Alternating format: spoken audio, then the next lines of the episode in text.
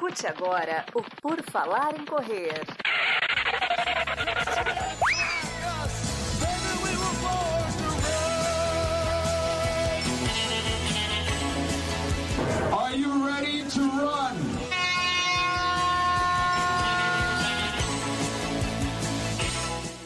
Começando mais um episódio do podcast do Por Falar em Correr, mais um PFC Entrevista. Nós temos várias categorias do nosso podcast, você que acompanha o nosso feed já percebeu, né? Esse é o de entrevista, é o mais antigo que existe, com sei lá eu quantas. Da última vez que eu vi no YouTube foram mais de 300 lives de entrevista. Então, é bastante gente que nós já conversamos e vamos voltar a conversar com quem já esteve presente duas vezes neste podcast, mas dessa vez ele volta como sendo o meu treinador. Então, esse é o ponto alto da vida de Emerson Bizan. Tudo bom, Emerson? Tudo em ordem, boa noite. Obrigado pela mais um dia de espaço aí e trocar figurinha é aquele papo de corredor que vai longe, né? Vai, aquele papo tipo de fim de antes do treino, né? Que a gente fica conversando e enrola para começar, daí fica bem, bem quente, daí você corre quase nada, acaba e fica conversando mais duas horas e ainda vai para padaria conversar. É. é. mais ou menos isso. E só para o pessoal que está nos escutando aí, o Emerson já participou do PFC 370, que daí lá a gente contou um pouquinho da, da história dele, tudo mais da corrida, do diabetes e, e essas outras coisas. Tem lá, se você quiser ouvir, o 370. E também no ano passado, em 2022, ele participou do 513, que a gente fez com ele e com o Beto, o Alberto Davi, o Beto, né? Que fez lá. Quanto que ele correu, o Emerson? 100 km na... na esteira. 100 km na esteira, né?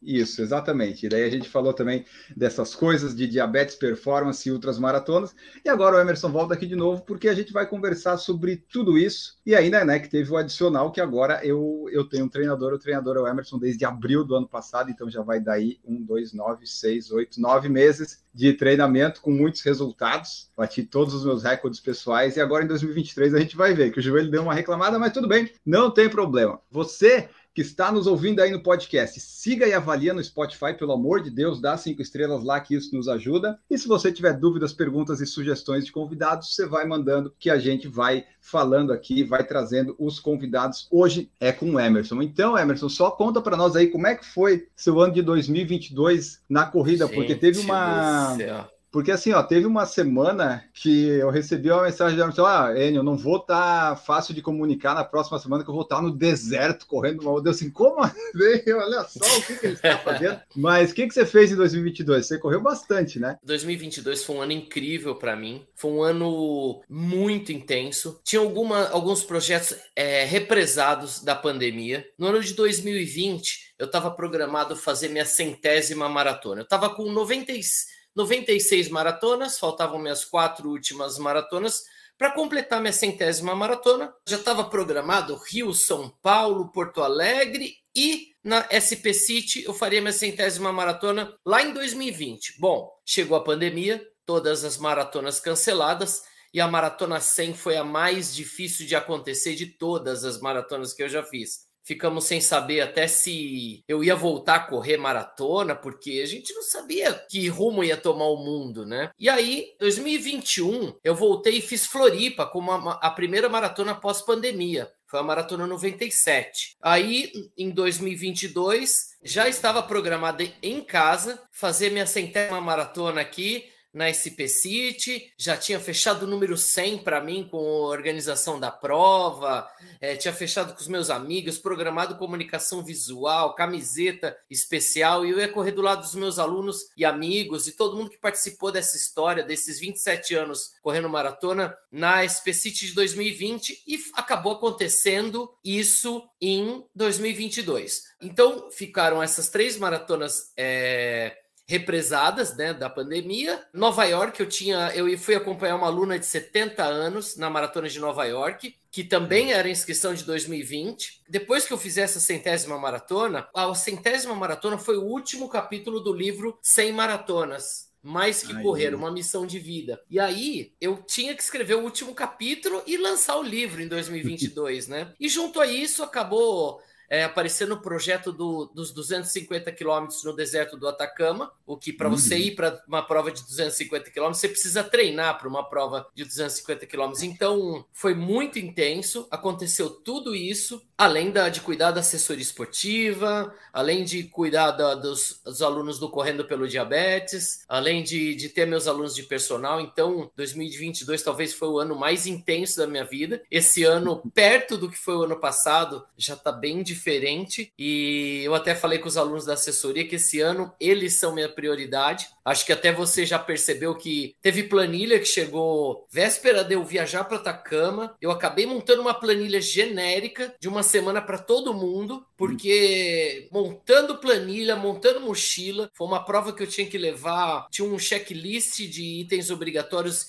infinito para colocar dentro de uma mochila para carregar por sete dias. Eu fazendo tudo isso junto com a montagem das planilhas, falei, não. Então, eu não deixei de entregar nada, mas confesso que faltou aquele toque especial em cada planilha. E esse ano eu prometi que a prioridade é, são meus alunos. E entre meus alunos, esse ano tá o Enio aí que começou é a correr comigo porque ele ouviu eu falar que se podia correr todos os dias. Cara, isso é mais comum do que a gente imagina, viu, Enio? Na verdade, tem gente que treina em dois períodos por dia. Só que ah. a grande, o grande segredo, é, acho que a gente pode começar a colocar aqui falando sobre os seus treinos, é exatamente a dosagem desses treinos. Dos sete treinos que você tem na semana, três deles são o que a gente chama de regenerativo. Ele serve para manutenção, acelera o processo de recuperação de um treino forte, além de garantir um volume de treino que para ultramaratonista,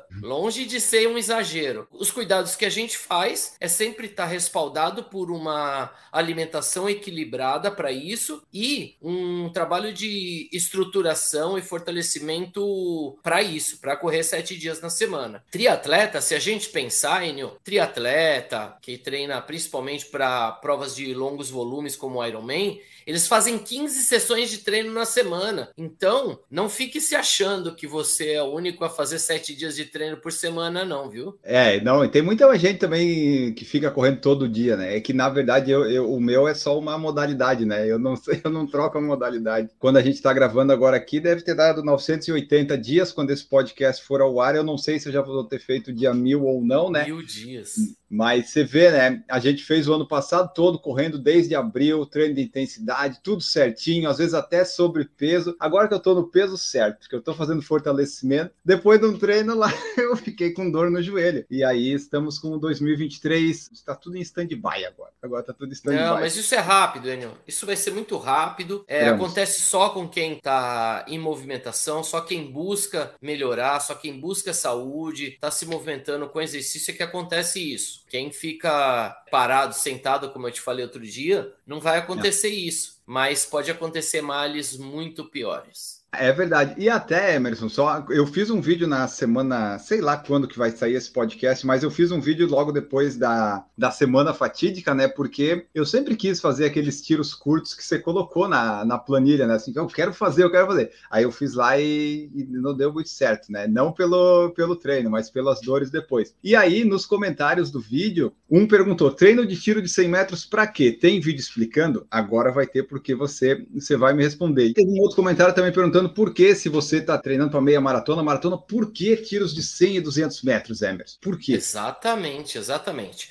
Bom, uma das características da fase do treino, chamada de período básico preparatório, também conhecido vulgarmente como base, qual é a característica desse trabalho? Desenvolver qualidades físicas básicas não específicas então, o que a gente está fazendo é exatamente o desenvolvimento de velocidade, recrutamento de fibras de velocidade, até um trabalho da questão psicológica, a questão de suportar ali o esforço por um esforço bem diferente do que a gente costuma a fazer e realmente não é nada específico na preparação de maratona ou de meia maratona ou até de 10 quilômetros. Não é específico, mas é mandatório no período básico preparatório isso. Desenvolver qualidades físicas básicas não específicas. Então, quando se faz rampa, quando se faz força, potência, são qualidades físicas desenvolvidas no período básico. Então, a justificativa para a gente estar tá fazendo estímulos de 100 e 200 metros, vulgarmente chamado de tiros, é essa, de desenvolvimento de qualidade física diferente do que a gente faz mesmo. É, e eu, eu, queria fazer, eu gostei de fazer eles. Pena que o meu joelho no final reclamou, mas eu tava querendo fazer esse tiro curto para ver. E fazendo esses tiros curtos, eu vi que um sub-20 nos 5 km está muito longe, porque eu sou muito ruim de treino.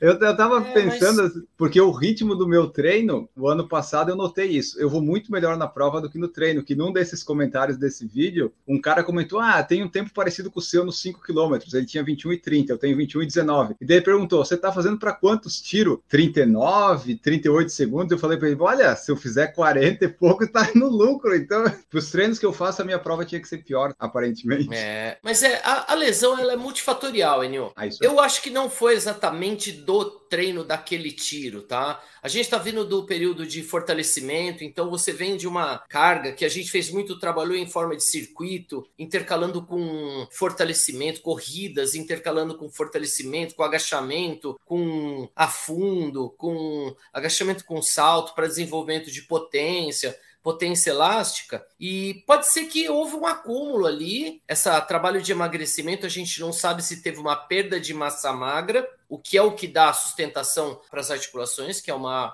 é uma musculatura forte e densa ali. Se você perdeu isso, principalmente num período onde a gente devia estar tá recuperando massa muscular, pode ser que seja uma das causas, um desequilíbrio muscular aí. É, eu acho que foi meio que tudo junto, juntou tudo. Daí foi aquele treino que apareceu, né? Porque foi um treino que mais exigiu, talvez, enfim. É que foi onde começou, né? Desse, bom, foi no asfalto, foi muito, muita intensidade, muita repetição, com um tênis muito baixinho, aí juntou tudo, sabe?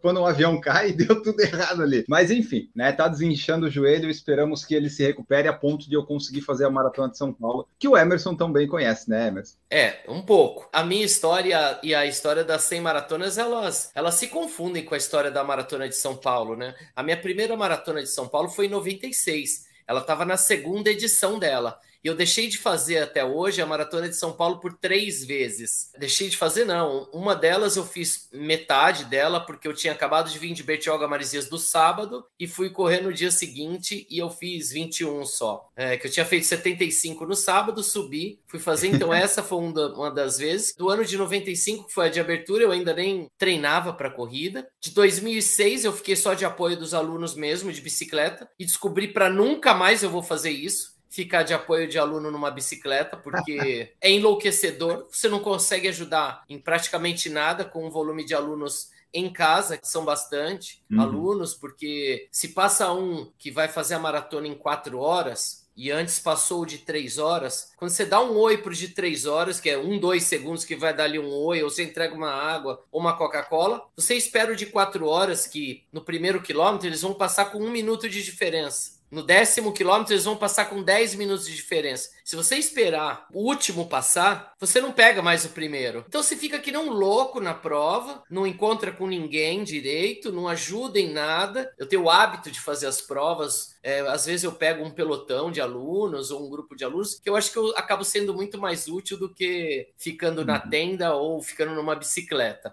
Certo. E esse ano você vai fazer ela de novo? Esse ano estarei voltando da volta à Ilha de Floripa, que vai ser no sábado. Então eu não volto a tempo para maratona esse ano. Então eu vou estar na sua terra no dia primeiro e você vai estar na minha terra no dia 2, né? É, é, isso vamos ver ainda, porque dependendo do joelho eu fico aqui para participar com você do Volta à Ilha, porque dependendo isso, do tempo você que ficar, tiver... Você vai fazer a cobertura, você vai fazer a nossa cobertura em tempo real praticamente. Exato, Vou fazer a Volta porque... à Ilha em dupla. Ah, tá. Sozinho você não. Você prefere fazer. Sozinho é muito? Não, é, não sozinho... tem, não tem categoria ah, solo. Não tem, não tem categoria solo. Se tivesse, né? Aposto que já teria feito. Sim. A categoria solo foi extinta ainda na década de 90, se eu não me engano, na volta à ilha. Ah, e assim, ó, como é que faz é, esses treinos para essas ultras e coisas todas? Difere muito de uma preparação de treinamento para maratona? O que, que tem de diferente nessas preparações é, de treino? É, a grande característica da volta à ilha de Floripa é a variedade de, de terreno. Você corre desde encalçadas que é ali a largada na, no Trapiche e pega a ciclovia ali, até asfalto, estrada de terra,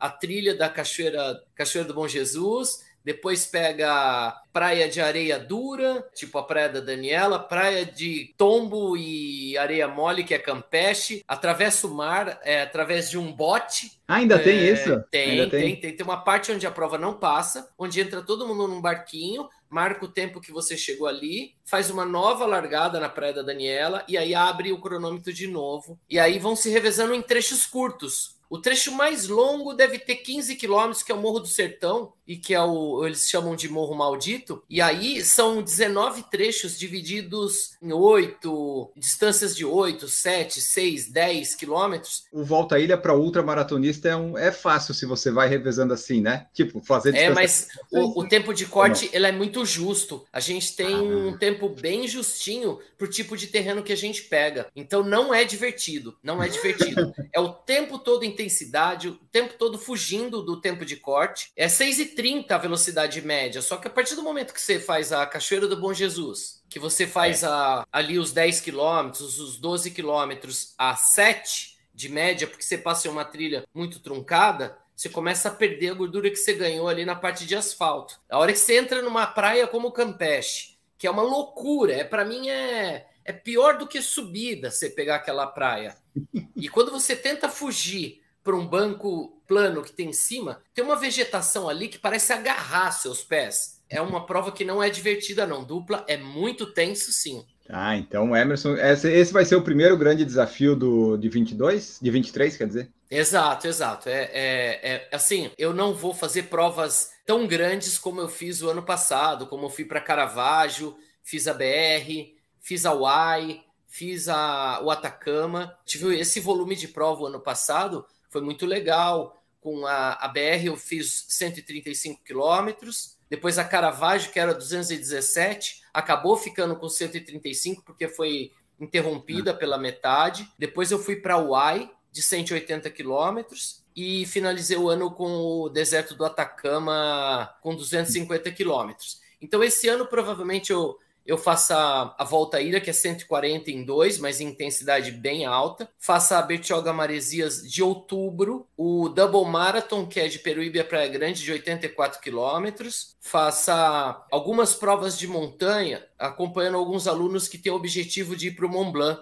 Então eu vá para os 50 do La Mission e o TMB de Paraty, o TMB Brasil que vai acontecer de, em Paraty, 50 quilômetros também. Então, esses são meus principais desafios, além de viajar ao Brasil nas maratonas para vender o meu livro, né? Agora é... tem que vender o livro, né? Tem que dar tem uma que vender o livro das 100 maratonas, então eu tô indo agora meu primeiro, minha primeira prova na categoria 50 54 vai ser a maratona do vinho em Bento Gonçalves na dia 12. Vai ser certo. minha primeira prova do ano aí. O livro, como é que é a estrutura do livro? Cada capítulo uma maratona? Você conta todas elas ou é uma forma de história? Não, não, foi só. A gente tem uma simbologia com o número 100, Enio, muito grande para quem tem diabetes tipo 1. A nossa meta diária, quando a gente mede a glicemia, é buscar o número 100. A gente faz 6, 7 testes de glicemia por dia e nosso objetivo é estar tá rodando ali próximo dos 100 miligramas por decilitro com aquele teste no dedinho que você faz furando o dedinho. E a centésima maratona, ela foi junto com a pandemia, ela foi realizada junto com o centenário da descoberta da insulina. Então a gente, o número 100 ficou bem marcado pra gente, foi muito legal toda essa essa expectativa. E o livro ele ficou dividido entre a minha história de vida desde o enfrentamento do diabetes tipo 1. Para quem não sabe, eu fui diagnosticado com diabetes tipo 1 há 27 anos. Minha primeira maratona foi, foi um ano após o diagnóstico. E a partir daí, a corrida se tornou uma missão de vida com o objetivo de mostrar para novos portadores de diabetes tipo 1, principalmente crianças, que mesmo tendo uma doença autoimune, você consegue realizar com um bom planejamento, acompanhamento de ótimos profissionais, usando toda a tecnologia que tem uh, disponível para você ter o máximo de qualidade de vida, fazendo coisas como eu realizei o ano passado, completar minha centésima maratona, correr 250 quilômetros no deserto, entre outras coisas. E aí, não foi uma contagem de ordem cronológica das maratonas. Então, tem a maratona que eu fiz junto com meu pai, tem a maratona que eu fiz junto com a minha esposa, no ano em que minha esposa entrou no mundo da corrida depois de 16 anos de casado. Tem uma maratona que eu fiz depois de uma virada na vida que aconteceu aí. Não vou dar spoiler, é uma história incrível. E foi quando surgiu assessoria esportiva também. É um, um pouco da minha história de vida e do enfrentamento do diabetes. E junto com isso foi, foram acontecendo as maratonas, sempre junto com um objetivo social ou até de performance. Eu tenho três vezes sub 3, duas vezes na maratona de Blumenau e pasmem, uma hum. vez na maratona de São Paulo sub 3. Aí, ó, dá para ter performance com diabetes, não é um, né, não é algo que vai não. te limitar, né, Emerson? Tenho três maratonas sub 3 e são fatores que vão além do diabetes para treinar e fazer bons resultados na maratona. Certo. E o livro, se a pessoa quiser adquirir, como é que ela faz? Pode dar um Google semmaratonas.com.br que vai abrir naturalmente lá. E aí já vai ter um QR Code, vai ter um, um link para compra. Quem me seguir nas redes sociais vai acompanhar que eu vou estar tá indo nas maratonas e vou estar tá vendendo pessoalmente até o livro. A editora Momento Saúde, que me ajudou a construir o livro, em parceria com um dos grandes parceiros que faz os nossos uniformes. É uma empresa que eu atendo usando a corrida e a caminhada como ginástica laboral para eles que é a Meiva Embalagens. Eles têm um projeto Meiva Care, que, além de fazer máscaras é, cirúrgicas, eles têm um programa de qualidade de vida, saúde e bem-estar para os funcionários que é, que é fantástico e eu sou um dos gestores do programa. Ah, perfeito. Então, pessoal que quiser, vai lá no site Sem Maratonas, numeral 100, vai estar no link aqui da, do feed do podcast também, se você quiser adquirir, vá lá, porque olha só, a Bianca falou aqui, ó, Oi Bisão, vale muito a pena ler o livro, é maravilhoso. E aqui, ó, a D Cavalieri, o livro é sensacional, vale a leitura, então já está super bem indicado complicado aí. A turminha tá treinando, aí são alunas, ó. Alunas é, já fizeram é. o treino delas hoje, já treinaram. A Bianca treinou ontem. O meu treino, você, o dia que eu disser que eu não treinei, acho que você vai ficar preocupado, né? Porque desde abril eu vou, nunca vou ficar um muito preocupado. muito preocupado. Passo um dia sem feedback, eu falo, hum... aí vem um dia com dois feedbacks, né? É, você, se arrependeu de dizer que podia mandar feedback diário, né? Pra não, não me arrependi dia. não, cara. Falo mais com você do que com minha esposa, provavelmente. Isso é bom porque essas são as vantagens da tecnologia. Pelas ferramentas de interação dos relógios, dos aplicativos, e a minha plataforma, que é o Treino Online, isso faz com que eu me aproxime de alunos do mundo inteiro, Enio. Eu treinei a primeira brasileira a concluir a Tour de Jans, que é uma prova de. Tá na Itália, Tre... né? É isso. São 30 mil metros de ascensão acumulada, e se eu não me engano, são 300 quilômetros. Eu não lembro a distância aqui. Tour de Jans, a Jane, que é da Bahia, você imagina treinar uma baiana para uma prova nos Alpes italianos. Então, tinha que ser um feedback muito alinhado e para isso a tecnologia nos ajuda muito. Eu tenho os relógios que é, sincronizam com a plataforma e eu acabo sabendo do treino quase que em tempo real. Além do uhum. WhatsApp, né? Que tem o pessoal que é imediato isso, né? Eles já terminam o treino, já mandam, ó, a foto da tela do aplicativo, já mandam a foto do relógio. Eu tenho uma coleção de fotos de relógio no meu celular. Tem uma hora que não cabe mais foto de, celular, de relógio. Tem que limpar, né, o WhatsApp, a galeria de fotos. É. Ó, o pessoal que está nos ouvindo no podcast saiba que pode participar ao vivo no YouTube, né? Pode deixar seu like e assistir e mandar suas mensagens, que nem o Eduardo Vasco Bahia está aqui, a Juliana Dantas também, o Bruno a Ju já treinou falou... na chuva lá com a gente, hein? A Ju é? acabou de sair lá do Ibirapuera, tomamos um pau da chuva. Tá chovendo aí hoje, né? Muito, muito. Né? Então, Fizeram tá, o fartlek lá, o forte fraco, hoje na chuva. Ainda, ainda bem que eu tô meio lesionado aí, meus treinos estão muito tranquilos nesse verão agora. É, aqui, eu, né? tô vendo, tô vendo. Você vê, né? Nem abatimento nem altera. Bom, ó, o Bruno Lola falou que o mais difícil do Ironman é arranjar tempo. É verdade, porque você tem que se dedicar muito em várias áreas. Décio Prato está aqui também conosco e o Bruno falou que já fez suporte de bike, mas para um amigo apenas. É, muito complicado esse negócio de ser suporte, porque a pessoa que você está suportando, né, está apoiando, ela tem que ter, você tem que combinar, porque tem gente que não gosta de conversa ou de receber as coisas, então tem que ser algo muito bem combinado assim, né? Pra, é, mas é você acompanhar um aluno, eu vejo bastante gente lá na, na maratona de Porto Alegre, é uma maratona muito favorável para esse tipo de apoio. É uma cidade plana, é uma cidade que os acessos de bike são favoráveis. Agora, eu estava em São Paulo com 20 alunos na maratona e eu fiquei enlouquecido. Não pensei numa estratégia, estava com outra pessoa me ajudando para nunca mais. Eu Boa. considero a maratona de São Paulo quase que obrigatória para a gente correr, porque levando em consideração as dificuldades que a gente tem fora de casa para fazer seu jantar, para você dormir fora de casa, tomar café da manhã, para pegar táxi, você não conhece muito bem. Quando você está na sua casa, cara, você terminar uma maratona e tomar banho no seu chuveiro, é uma vantagem absurda. Faz tempo que eu não faço isso, eu tenho que fazer, eu vou fazer em Floripa esse ano se tudo der certo. Finalmente, depois de 11 anos, eu vou reviver essa sensação aí. Já que a gente falou de maratona de São Paulo, só fala para nós como você tem grandíssima experiência, correu já ano passado e vários outros anos você já falou, e talvez eu participe da maratona esse ano, eu participei ano passado meio quase sem querer, né? Porque o Olímpico se chamou assim, bom, já que né, tô indo lá, vou fazer uma maratona. Foi meio sem treino, mas ok. Esse ano a ideia era ir, vamos ver como é que o joelho me permite, se der eu vou, mas eu quero que você fale do percurso lá da, da prova. Vai, alguém que está ouvindo esse podcast nunca foi ou quer ir, o que, que pode esperar do percurso? É uma prova difícil, é uma prova fácil, um percurso chato? Conta para nós. É um percurso que eu gosto muito,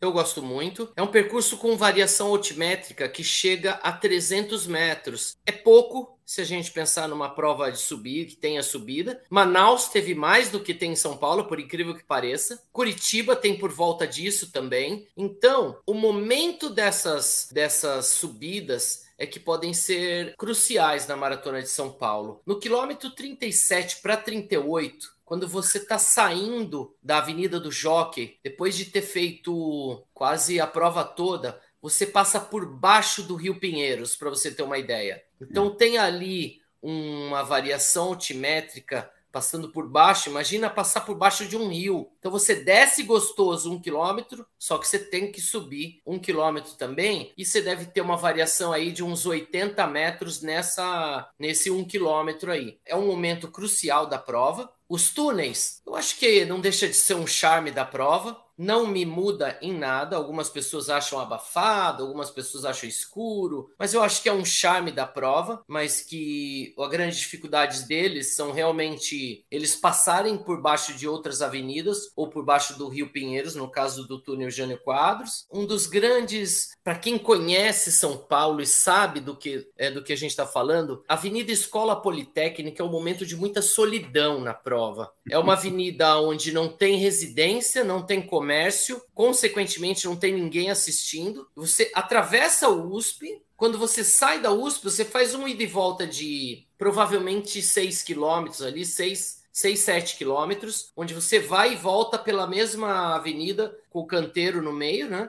E. Com sol, sem sombra. Com sol. Ali a gente já está no quilômetro 28 de prova. É um momento mental muito de muita concentração ali, mas que quem está preparado para 42 ou fez um bom treino, um bom ciclo de preparação, chega ali que nem vê onde está, né? Eu acho que a maratona de São Paulo é difícil para quem não se prepara. Então foi meu caso. Provavelmente, meu caso. provavelmente. Não é uma prova com grau de dificuldade tão difícil assim. Eu acho, por exemplo, Nova York bem mais difícil. Nova York é mais difícil que São Paulo. O tempo, São Paulo é isso. Hoje estava 30 graus na hora do almoço e pegamos chuva no, no treino da tarde. Então é uma incógnita. Você pode fazer de corta-vento e, e segunda pele e pode fazer é, de regata, porque é uma loucura uh, em abril em São Paulo. É, esse ano a prova acontece no dia 2 de abril, mais conhecido como meu aniversário. Se tudo der certo, estarei lá. Se não der certo, eu estarei aqui no Volta à Ilha, acompanhando o Emerson, provavelmente. Alguma coisa eu vou estar fazendo, tá? Não sei bem o que. Você é... vai estar pronto, Enio. Você vai estar pronto, pode acreditar. É, não, tipo, se, se o meu joelho ficar bom, eu sei que dá. Eu sei vai que dá. Vai ficar bom, porque vai ficar bom. Eu sempre boto no condicional, né? Mas vamos lá. É, e daí, só para fechar a parte da Maratona de São Paulo, eu lembro que ano passado eu passei o 21. Ah, eu olhei assim no relógio, bah, 1,55, 1,56. 16, vai dar meu sub-4, no quilômetro 22, beleza, passei a pontezinha ali que ia para a USP. Só que chegou na USP, aquele asfalto com paralelepípedo, aquelas coisas, eu acho que a, a, a, musculatura já, já estragada foi estragando, daí foi na Politécnica, daí voltou para a USP, tinha que voltar. Eu tava ruim, eu tava bem ruim, mas eu fiquei pior, Emerson, no primeiro túnel ali, logo saí da USP, sabe? A hora que desceu, que mudou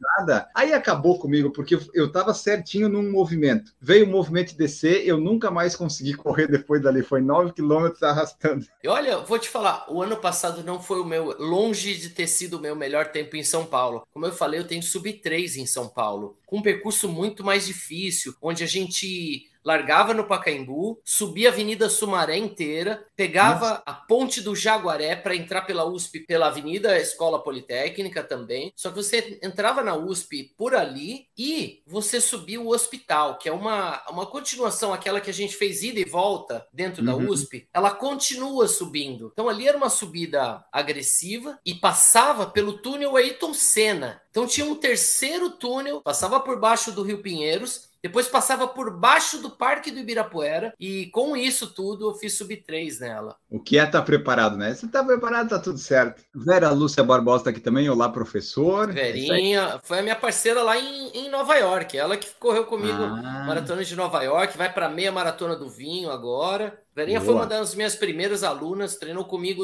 na década de 90. Já ouviu falar isso? Década de 90? Tenho vagas lembranças que eu era muito criança, né? Vamos ver aqui, ó. O Eduardo Vasco Bahia, nossa, o nosso ouvinte lá de Arequipa, no Peru. Ele treina todo dia acima de 2 mil metros de altitude. Imagina quando esse rapaz descer, né? Caramba, ó, ele colocou aqui, ó. mundo, cara. Ó, ele perguntou assim, Emerson. Dia 19 de março tem uma meia maratona em Arequipa. Meu volume semanal está girando em torno de 55. Se aumento isso para 60, 65 quilômetros, aumenta muito o risco de lesão? Olha, o volume semanal não é o que o fator determinante para lesão. Eu acho que a intensidade, a falta de equilíbrio muscular e o aumento agressivo desse volume é que pode causar. Agora, se você está habituado 55, 55, vai aumentar 10 quilômetros na semana, é o que a gente faz às vezes, de fazer dois treinos chaves de 10 a 12 quilômetros. Então vamos por lá. Tem o treino treino de terça, 10. Tem o treino de quinta, 10. São 20. E tem o que você faz sempre no final de semana, que gira em torno de 20. Quando você for fazer o 30, isso aí vai subir em 10 km. Então você está fazendo média de 40, vai subir 10 km, 50 é o treino, seu treino longo. Então, é só uma variação do treino longo, sobe muito o volume semanal. Eu acredito que não tenha risco de lesão, são outros fatores que vão, vão te levar a se machucar. Ele falou que está treinando entre 5 e 6 dias na semana, então tá, tá bem distribuído, bastante. tá bem é. distribuído. Importante colocar nesses seis dias, pelo menos um dos dias, bem regenerativo, bem leve, para ajustar a técnica, para fazer uma repouso ativo, que é, ajuda bastante. Ó, ele falou aqui, ó, está em torno de 2.500 acima do nível do mar. Tá, tá bom é, lá, né? Tá faltando é, ar lá. É, é bom descansar. É. é. bom fazer uns regenerativos, Eduardo. Com certeza, quando ele vier para uma prova ao nível do mar, for para Porto Alegre, ele vai voar. Né? Porto Alegre, Floripa. Bom, é São Paulo vai ser diferente para ele. É verdade, né? Descendo lá. Ó, e ele colocou assim: ó, treinar especificamente para uma meia. O atleta perde um pouco de velocidade nas provas de 5? Tenho essa dúvida. Isso pode acontecer, Emerson? Sim, isso é especificidade. Muda de ping-pong para tênis. Só isso. Tá? Você passa. Uh, lógico, você recupera isso se você quiser voltar depois para os 5 quilômetros, mas na preparação específica você acaba ficando mais lento. Mas assim, por exemplo, se a pessoa de 5 e 10 não tem muita diferença se você for fazer um Pouco, treinamento. Pouca diferença, pouca diferença. E de 10 para 21 tem ainda muita ou fica ah, muito... aí a gente é? já começa, aí a gente já começa a mudar, mudar ali as fibras de contração, as células de transporte de oxigênio são mais recrutadas, dependendo do, do nível que ele tá. 10 quilômetros a gente não tá mais falando de prova de resistência, né? Para quem aí faz na casa dos 35 a 40, já não é abaixo sub 4 já não é um, uma questão de, de resistência, né? Uma questão de vai durar 30 minutos a prova do cara, 35 minutos.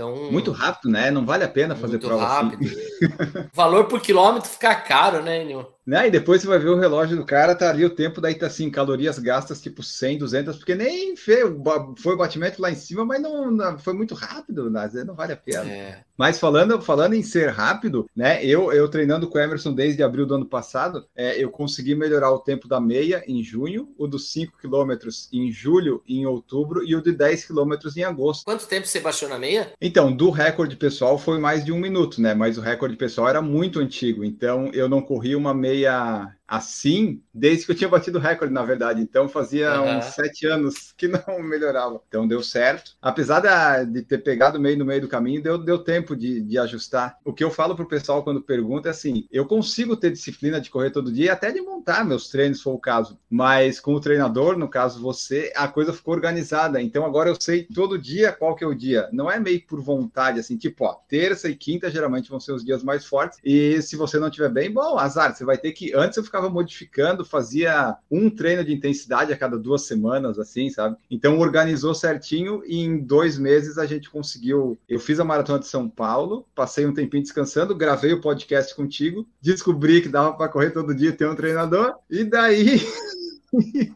Quando, Aí deu tempo quando você, quando você segue uma metodologia e um treino exigente, é o treino que vai mandar na sua condição física. Quando você faz o que é gostoso para você, a sua condição física é que vai e a sua vontade é que vai mandar no seu treino. Então é para ser o contrário. O treino é que modifica a sua condição e não sua condição é que modifica o treino. E até depois dessas coisas todas, de quando eu bati o recorde dos 5 em outubro, que não tinha mais prova assim de. Porque, como a gente falou, né, de 5 para 21 muda os treinamentos. Então, de outubro para final do ano não ia ter mais muita coisa, não achei prova de 5. Aí tem aquela coisa da motivação também, né, Emerson? Não, meus treinos depois de outubro eles ficaram assim, foi, foi um horror, porque eu não fazia mais nenhum ritmo porque eu não via a motivação, Meta, sabe? Por né? fazer é. esse treino se eu não vou. Por que, que eu vou correr tão forte? Se eu só vou ter prova ano que vem. Daí ficou meio assim, né? No final do ano, acho que acontece muito isso com o pessoal que treina que não tem prova logo no início, né? Tipo maratona em janeiro, fevereiro. Acho que acontece isso, né? O pessoal fica assim, putz, pra que fazer tanta força se eu não vou ter nada ali, né? Daí dá uma. É que aqui, é que aqui eu deixo pouco essa liberdade. É, a gente sempre tem uma prova em janeiro lá no, no sul de Minas, que é a Brasil 135. Então, assim, não tem essa de Natal Ano Novo. A gente a gente mantém o foco, mantém os treinos, não tem nada de férias, de parada. A gente tem um período transitório, sim, onde a gente tira o pé, causa esse destreinamento mesmo. Tem aquele período sabático ali, uma, duas semaninhas de treinos confortáveis, é, rodagem paquera, né? Para quê? Você perder realmente esse condicionamento para que os próximos estímulos do próximo ciclo sejam sentidos realmente. Ah, eu perdi. Ainda, e ainda foi em dezembro, que é um calorão, né? É, é perfeito isso. Porque ah, não dá vontade nenhuma de treinar nesse calor. Não, que você fez o um período transitório. Não, eu fiz, mas foi bom que foi em dezembro, sabe? Porque daí foi mais sim, tranquilo. Sim. Você colocava. Ah, é tipo um desafio por semana, né? Um desafio Isso. por semana, senão vira várzea total, né? é verdade. Vamos ver aqui o que que seu Alcides quer. Alcides Ferreira, tenho 70 oh, anos. Alcides alguma aí, das cara. maiores alegrias da vida. O Alcides, o Alcides correu as majors comigo. Aí, ó, corri seis majors e quatro meias fora do Brasil. Parabéns, professor. Voltarei a treinar com você. Aí sim, ó. Everson é sucesso. Ah, eu gravei com o Sérgio Rocha outro dia. Eu falei, ah, qual que era o meu treinador? Ele falou, ah, o Emerson. Óbvio, o Emerson não existe não pro Emerson. Daí, né, porque eu falei treinador. E quando eu entrevistei o Marcos Paulo também, disse, não, o Emerson, isso aí vai pro céu e tal. O pessoal elogia meu treinador bastante aí, ó. É, a nova equipe, Enio, eu costumo dizer que a nova equipe é a portuguesinha das assessorias esportivas. Quem é amigo dos corredores ali, passa sempre na assessoria e fala: Poxa, se eu não treinasse com Branca, eu ia treinar com você. Pô, a nova equipe é meu segundo time. É a portuguesinha. Eu costumo dizer que é a portuguesinha das assessorias. E o pessoal que quiser treinar contigo, seja online em São Paulo, como é que faz? Novaequipe.com tem o site, tem as redes sociais da nova equipe, só por tudo junto lá no Instagram. A gente tem, além do, do treinamento de corrida e caminhada voltado ao bem-estar e o treinamento para as provas mais tradicionais, que é a maratona, São Silvestre. É, acabei me tornando referência no treinamento para as ultramaratonas. Quantas outras você já fez? Eu nunca contava isso, porque eu acho que cada ultra tem uma distância. Eu contava é, anotado as maratonas né? E aí, uhum. depois do lançamento do livro, o pessoal me começou a fazer essa pergunta. Falei, poxa, eu nunca contei. E tá rodeando, eu tô ainda investigando direitinho, mas está por volta de 80 ultramaratonas, além das 100 maratonas. Ah, então tá. Pela, pelo que você me mandou aqui na, no textinho, certeza que passa de 50.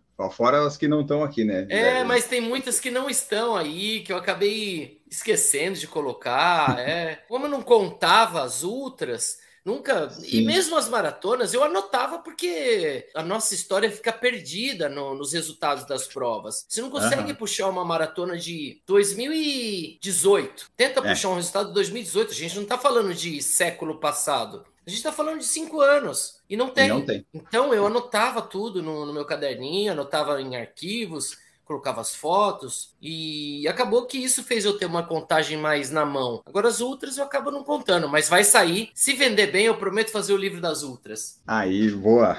Maravilha. Então o pessoal vai lá no novequipe.com porque com o Emerson você pode treinar. Quer dizer, claro que você pode treinar de, se você é de qualquer jeito, mas se você tem diabetes, pode. Se você quer ultra, pode. Se você quer maratona, pode. Se você quer performance, pode. Se você quer só diversão, pode também. Que a gente tem o núcleo montanha, a gente tem o núcleo Aí, montanha que busca busca altimetria acentuada aí, é, variação altimétrica nos treinos do final de semana, é, buscar trilhas, provas de, de montanha. A gente tem o nova equipe Women's Team, que é um cuidado todo especial com nossas corredoras mulheres, aquele uniforme rosa para fazer as provas W-Run, Circuito Vênus. A gente usa o uniforme rosa no, no março, né, que é o é o mês das mulheres, uhum. outubro rosa. E agora, Enio, a gente tá, tem trabalhado muito com apoio ao peregrino. A gente tem uma assessoria aqui, que quem comanda é minha esposa, e faz o acompanhamento nos caminhos de peregrinação por todo é, o caminho da fé. A gente tem feito Caravaggio, é, o caminho de, de Nossa Senhora de Caravaggio, Rota da Luz também,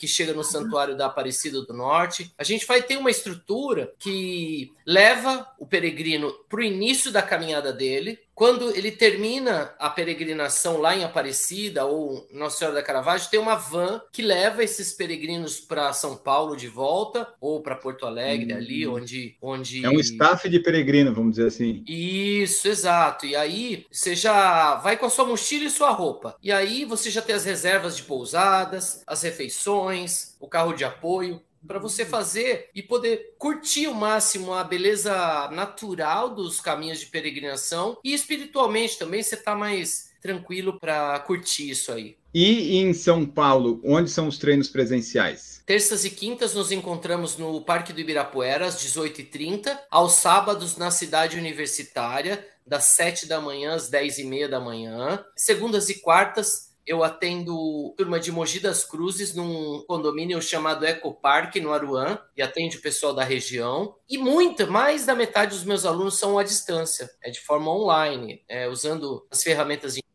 e falando, como eu falei, mais com os alunos do que com a minha própria família aqui. É verdade, todo dia eu estou mandando coisa lá pro Emerson. Todo dia de manhã eu mando alguma coisa. Mas isso facilita muito o meu trabalho, facilita muito o meu trabalho. Você acaba Sim. conhecendo exatamente as capacidades e, e, o desenvolvimento do aluno. Você sabe onde ele está emperrando, uhum. sabe onde ele está indo com facilidade, você acaba explorando bem. O Francisco Ivan perguntou, Emerson, entre Maratona de Buenos Aires e Porto Alegre, qual você indicaria em termos de dureza? Fala aí. Cara, são bem parecidas, são bem parecidas. Você já fez as duas? Fiz, já fiz as duas. As duas são excelências, em, são majors, são majors, são, são provas bem abastecidas, tem que estar preparado para o frio. Dependendo de onde o Ivan é, do Maranhão. onde tem que ir preparado para o frio, porque as duas provas são bem frias mesmo, mas as duas são muito parecidas e muito favoráveis. As duas no nível do mar, planas, ruas largas, frio, bem organizadas. Então acho que vai mais da onde a pessoa quer viajar e o quanto que ela tem para investir, né? Talvez. Exato, exato. Que o Ivan ele é lá do Maranhão, ele fez a primeira maratona dele aqui em Floripa ano passado, quando deu um pequeno vento sul em uma parte da prova. Meu e Deus mesmo assim ele foi bem. Talvez ele esteja procurando aí uma outra opção para melhorar esse tempo. Bom, acho que era isso, Emerson. Acho que conseguimos aqui falar nossa horinha sobre ultras, sobre diabetes, sobre, sobre mim. Olha só. Aliás, né? Vamos para fechar isso aqui. Como é que é o aluno Enio? É, é fácil de treinar? É difícil? Fa, fa, fale a verdade. A, a, gran, a grande dificuldade, Eno, é o que a gente acabou de falar, é não ter feedback. Tem aluno que você tem que você buscar. Eu acho que isso é comportamental, é de cada um. Então eu sei de quem eu preciso cobrar isso e de quem eu cobrei uma vez e vai chegar diariamente, falou: "Opa, aqui tá dando bom, aqui tá subindo, tá melhorando, aqui tá emperrado". Diariamente você vê evolução ou aqui não tá vendo evolução, ou tá sentindo dor. Cara, isso é essa troca de informação, você vai refinando cada vez mais o treino. Quem você vê uma vez por semana é um pouquinho diferente e quem você vê informação uma vez por mês é muito diferente. Tem gente que sequer abre planilha. Então ele vai estar tá lá no treino, vai sem relógio, porque o objetivo dele não é esse exatamente. Então eu respeito isso também. Ele uhum. já tem, às vezes, cobrança do, do chefe o dia inteiro. Ele tem meta no trabalho, tem meta no, na, na faculdade. A corrida ali para ele é um momento de diversão, é um momento de estar com os amigos. Então eu respeito isso também. Certo. Então, Emerson, muito obrigado por participar aqui conosco. Se o pessoal quiser, a gente já falou aqui como faz para treinar, mas o Emerson é o treinador do impossível. Você quer alguma coisa, o Emerson dá um jeito, né? Eu já percebi que é assim que funciona. Quem vai treinar são vocês.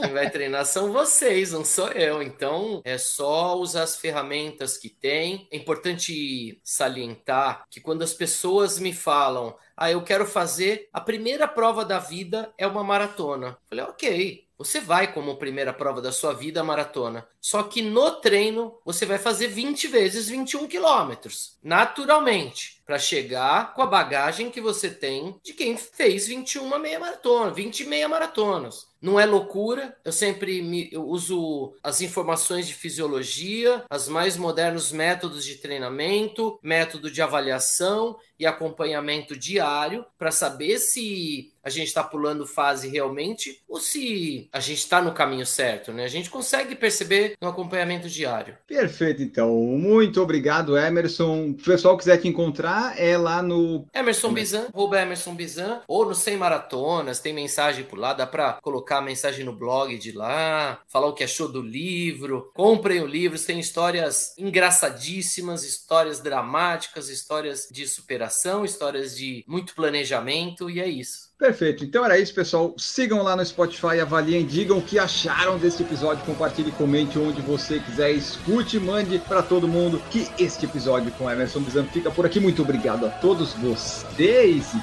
tchau. Produção por Falar em Correr, podcast multimídia.